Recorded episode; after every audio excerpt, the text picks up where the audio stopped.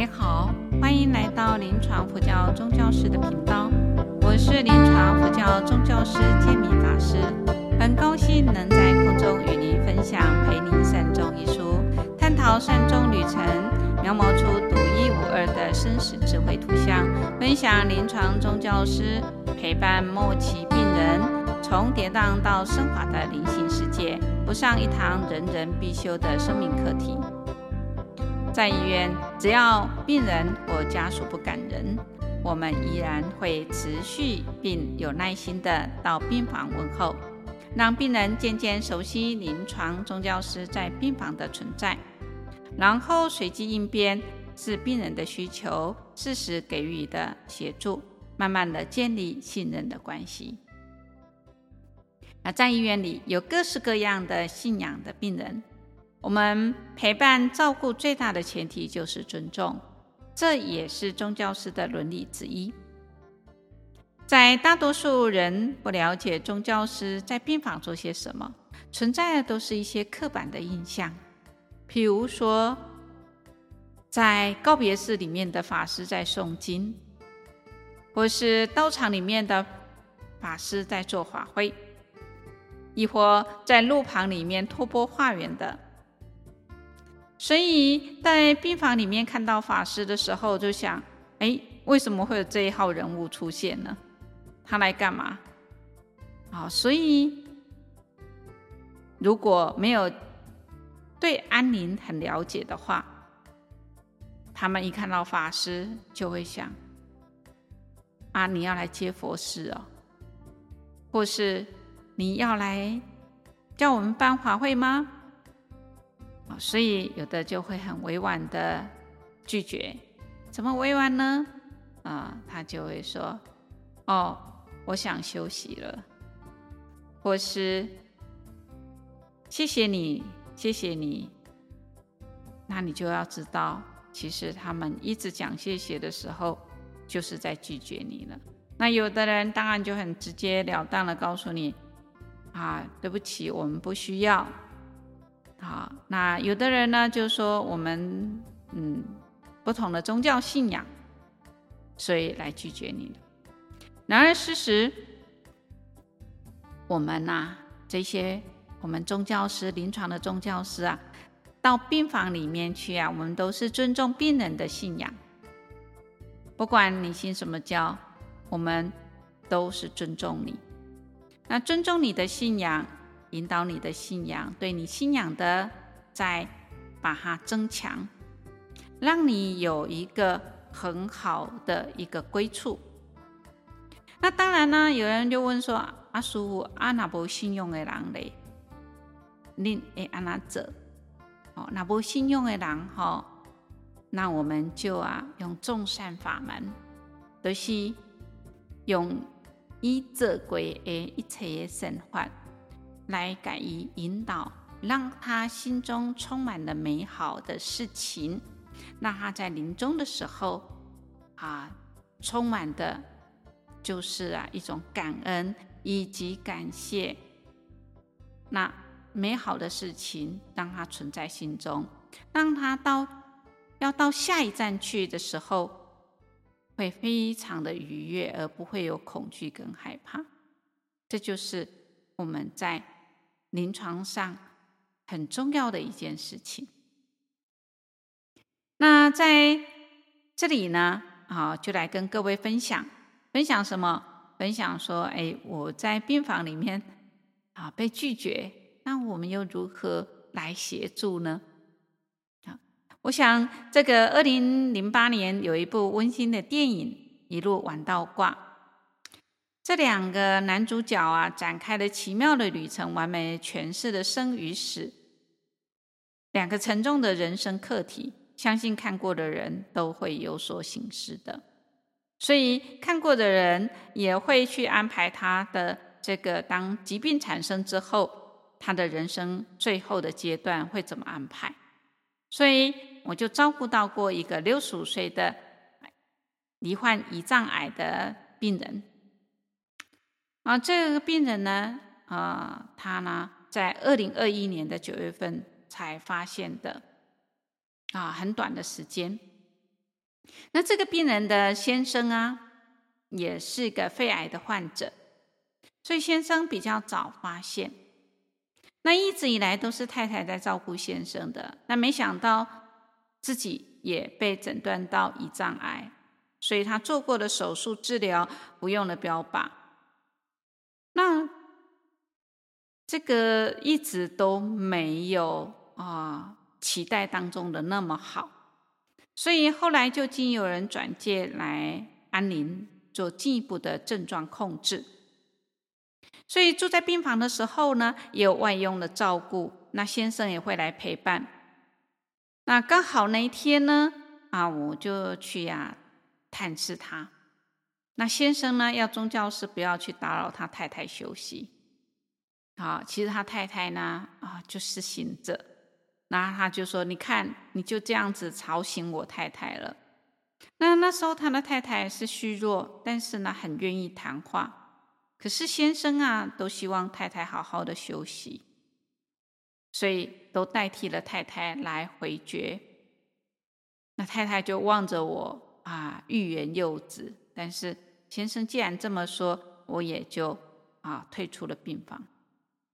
但我总觉得，是否可以？因为我们经过团队的会议之后，我觉得我应该去。多了解他们的状态，或许还有他们没有意想到的部分。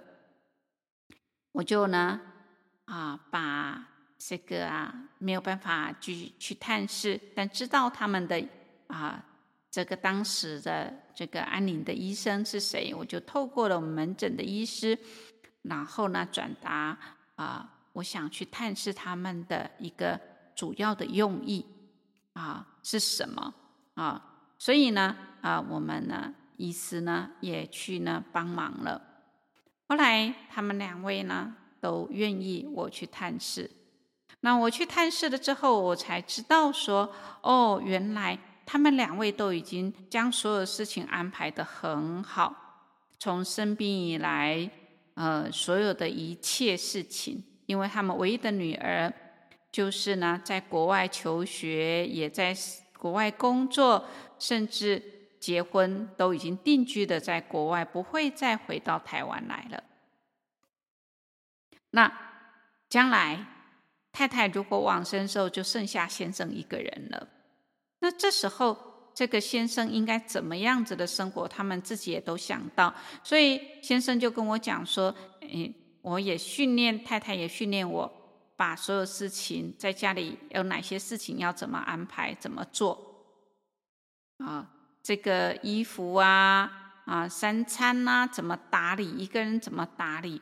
他说就在生病的那段时间呢，就已经呢把他自己训练一个人的生活起居如何处理都已经弄好了，包括女儿也在这这个时间里面回到台湾来。跟他们好好的相聚，好好的道别，所以他们自认为自己所有事情都已经安排得很好，包括后事要简单，怎么样的处理，两个人都已经商量好了。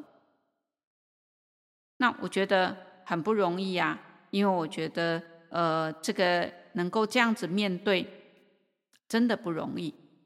好，所以后事也都安排好，所有一切都想好了，但是这么的理性。好，有时候啊，他们呢、啊，没想到，如果生命走到最后，有时候那种不舍之情会涌现，因为他们是现在是好好的啊，健康的时候，我们懂事呢，哎，可以呢，嗯，去呢，想要做什么都念头啊，都还可以自己去呀、去决定。可是当你生病的时候，有时候是力不从心啊，你想为想为啊，都做不到嘞。想为安呢，都是拍折的嘞。所以这种生命走到最后不舍之情啊，就是有时候会涌现啊，因为理性跟感性呢会交错啊，所以呢，我就跟他讲说，有时候事实上你决定的这样子，可是越到后面，你那种情感啊可能会出来了，这时候要怎么办？那他们也比较倾向佛教。所以我就提供他们说，这种生死轮回的这种观念，他们有，所以我提供他们的啊这种助念的观念给他们参考。好，所以呃，当先生就后来就听了之后，他就说啊，就跟我分享说。那之前朋友也有跟他提过，包括他的小姨子也讲过要助念这件事情，可是他都觉得没有必要，闷他妈还掉。那时候他听不下去。那他今天这个听我讲完这种助念的意义啊，是帮助提起正念啊。当这个啊，在下一次的这种啊这种转换的这个阶段呢、啊，是很重要一件事情的时候，那他同意了。他了解了，他他一直说啊，很谢谢师傅的提醒哦，这一点就是我们不知道，我以为我都已经安排好了。好，那他很了解了之后呢，啊，他就呢说，诶，他就要着手去做这件事情，他要赶快联系，赶快安排这一些。啊，所以呃，就是啊，因为有很多人认为自己已经都做得很好了，但是。有时候太难说了，当然我们提供给他的，呃，就是给他一个参考，他要不要做，我们也尊重他的。那通常呢，啊、呃，像这样子，他就会啊，啊、去努力的。所以那一天呢，他就啊，呃，他的小姨子来，他请小姨子来啊、跟我再谈一谈，更详细的了解整个过程。所以他们呢，就。在这个陪伴的当中啊，已经做得很好。那后面呢，就让他更一个更好的一个 ending。另外呢，还有一个五十七岁的卵巢癌，他在二零一五年的时候，在美国诊断开始化疗、电疗。当然，这个啊治疗的结果几年下来，每况愈下。所以，二零二二年呢一月，他就回台，想要跟自己的兄弟姐妹来聚会。那这个坐飞机回到台湾来，回到台湾之后呢，却是脚就肿得像大象一样，没有办法走路。他很难过的，后来就住进了医院。那其实啊，他在呃这个美国的时候啊。就啊，劝先生啊，不要再跟他寻找治疗的方法了。可是当他回来，回到台湾来的时候，看到这些兄弟姐妹的时候，大家的不舍之情啊，啊，就是啊，涌然了啊，所以他就就觉得不想呃，希望能够再做治疗了。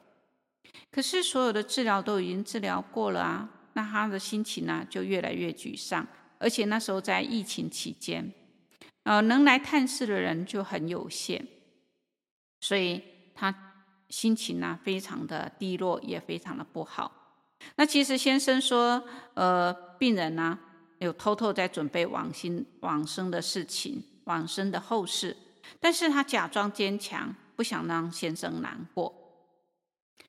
呃，那他也不想见宗教师，所以他呢拒绝宗教师。去跟他和他谈话，那我从这当中呢来理理解到他的这种啊呃心境，好，所以我就跟呢病人的先生来沟通，来了解，协助先生如何去照顾太太以及照顾他的心境。那随着时间的这种啊呃情况啊，其实病人越来越严重，因为他的腹水啊啊，他各方面呢、都不是不是很好了，呃，睡觉的时间也多了很多。那他的女儿呢，啊、这个啊，在二零二三年的年初呢要结婚，所以啊、呃，他就想说啊，看看。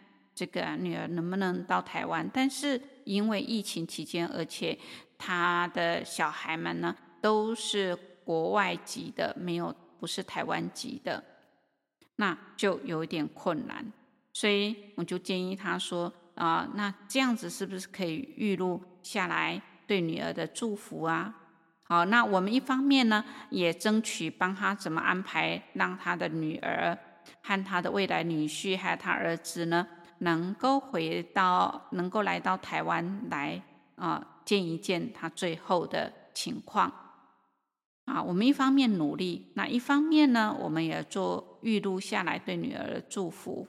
好，那亲朋好友不能来探视，就用视讯的方式来传达啊。那也请美国的女儿还没有到来之前呢，都用视讯的啊，或是呢啊录影的方式来传达对病人的感谢。那当然呢，我也请先生，因为啊他们都还年轻，先生还比病人小，所以呃这个啊太太啊一直很挂碍的，就是啊先生这个女儿将来小孩结婚之后，那先生还年轻呢。未来会不会再结婚？这太难讲了嘛。所以，呃，我就告诉先生说，你也必须要去跟太太讲，你未来要如何来处理整个后面的人生。哪怕你今天会遇到在里遇到另外一个人，你也知道你要怎么样来跟太太来说明，让他呢事先都把事情都准备好。那这样子呢，让太太很安然的、很放心的啊离开。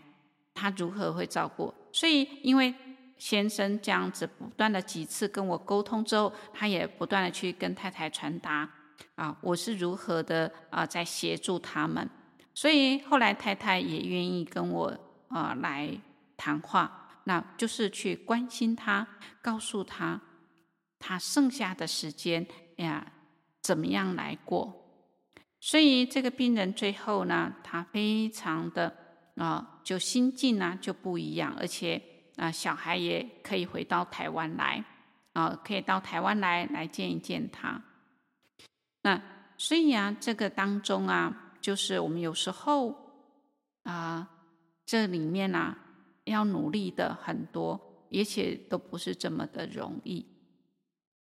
所以你们在我们的生活当中也一样啊，要遇到这个生病的人，其实要倾听、同理，要去陪伴他们、照顾他们。那建立关系是很重要的，但有时候直接跟病人是很难的，可能要透过不同的方式。不同的方法来协助到病人，这也就是我们愿意啊去做的一件事。因为当你看到他无奈跟无助的时候，那你会觉得，如果有个方法可以协助他，让他安然的度过最后的啊一里路的话，我相信他的家人心里也会很释释怀。